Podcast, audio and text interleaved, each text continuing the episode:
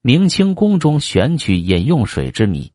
明清时代，皇帝一族身居巍峨耸眼的宫城内，食天下之一精衣，依天下之禁，但也免不了有俗人之需，比如喝水。宫廷总不可能将宫中御院里的湖水喝掉吧？其实，明清宫廷的饮用水大部分都是从北京西郊的玉泉山运入宫中的。古人曾云：“人可以一日无谷，不可一日无水。水为食，一精一也。”这句话道出了水对于一个人的重要性，对于皇帝来说同样如此。那么，明清时代的皇帝是怎样饮水的？宫廷里的饮用水是从哪里来的呢？古都北京的城市水环境始建于金代，金的第四代皇帝海陵王完颜亮建造了中都城，就是今天北京城的雏形。那时的中都城内已经初具城市供排水系统，到了元代得到进一步完善，再经过明清两朝的刻意经营，造就了具有饮水、城市供水排水、调节水量等功能的河湖系统。发挥了天然河湖优势，实现了建筑与水环境的融合，也创造了北京良好的景观环境。然而，对于皇帝们来说，这些水充其量只能当做景观看，或是用来浇灌皇家御园里的花花草草。宫廷中岂能饮用这样的水？因为皇帝们深知水在日常饮食中的作用，对水的质量和口味要求非常高。比如清朝的乾隆皇帝就曾说过：“人之养身饮食为要，故所用之水最切。”由于当时北京城内水井的水质不佳，明清宫廷包括一些王府的饮用水都是用水车从西郊玉泉山运来的。玉泉山的泉水是明清时期宫廷饮用水的主要水源。清代类钞载：“若大内饮水。”则专取之玉泉山也。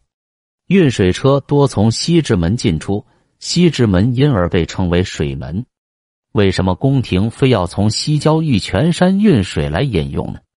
无非是因为那里的泉水水质好，泉出自地下近五百米深处的碳酸盐溶裂隙，山上植被繁茂，从层层叠叠的山岩断层细流汇集而成，经过砂石的天然过滤。水质清澈，口感甘美，纯正爽口。据后人对此水进行理化分析，得知水中含有丝、硅、锂等十七种易于人体健康的微量元素。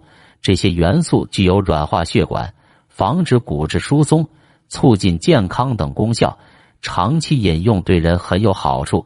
难怪清朝的乾隆皇帝身体硬朗，活了那么大岁数呢。其实，早在金元两代时，宫中也已经开始使用那里的水源了。乾隆对饮用水非常讲究。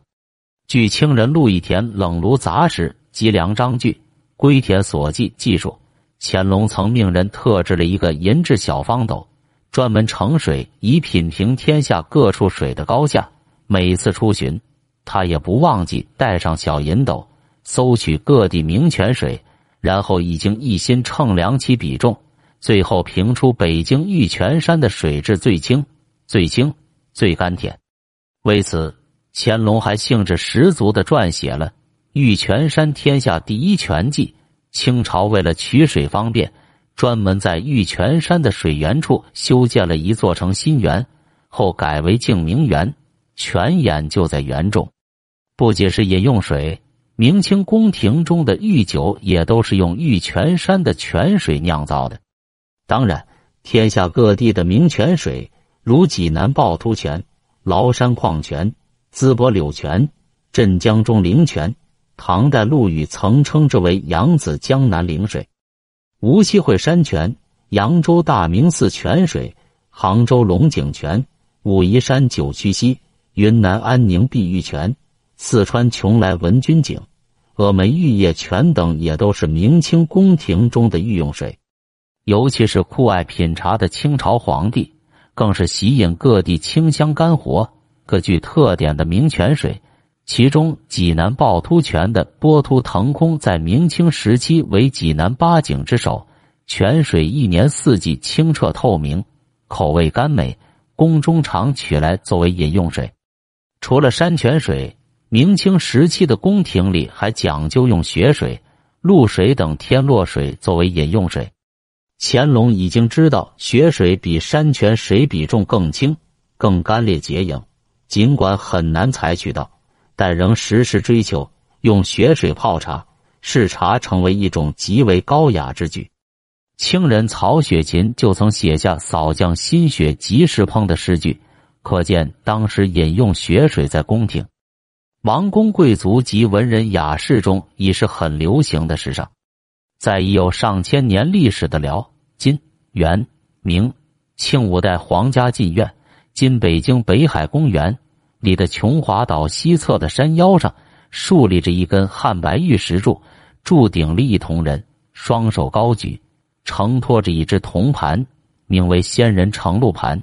这是乾隆仿照汉武帝造成露盘，收集无根水、甘露用以炼制仙丹的典故而建的。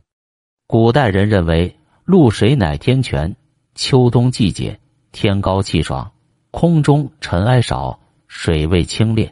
不失为上好的饮用水。当然，明清宫廷中承接露水，更多的还是用来炼制不老的仙丹灵药。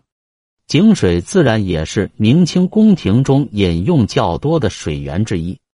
尽管明清时期北京城中井水水质不佳，但是在名人焦红的《玉堂葱语》和清人窦光鼐、朱云的《日下旧文考》中都提到。宫中文华殿东有一口大庖井，水质清明，滋味甘冽。明清两朝皇宫都以它作为饮用水源，这证明明清时期宫廷中也经常饮用井水。